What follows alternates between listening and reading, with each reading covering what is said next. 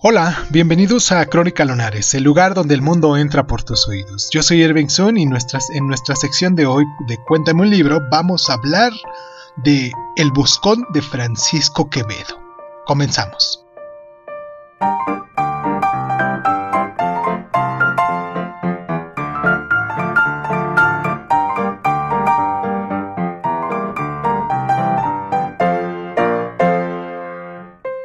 Con el título original de Historia de la vida del buscón llamado Don Pablos y ejemplo de vagabundos y espejo de tacaños, el talento verbal de Quevedo y su sentido pesimista y desgarrado de la vida se desplegaron en toda su brillantez en esta novela picaresca escrita hacia el año de 1604, pero publicada en el año de 1627 partiendo de Lazarillo de Tolmes y de Guzmán de Alfarache de Mateo Alemán, pero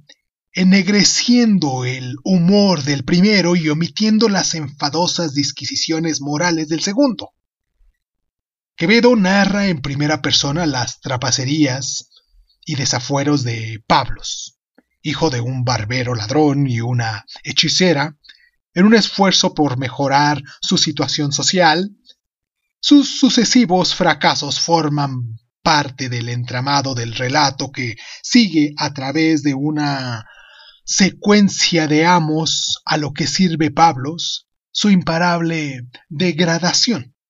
En su pugna por salir de la miseria, se hace criado de un estudiante, don Diego Coronel, por quien conoce al ruin licenciado Cabra y a la crueldad de sus pupilos de la Universidad de Alcalá, quienes le enseñan qué es el hambre y la impiedad. Tras recibir una carta de su tío,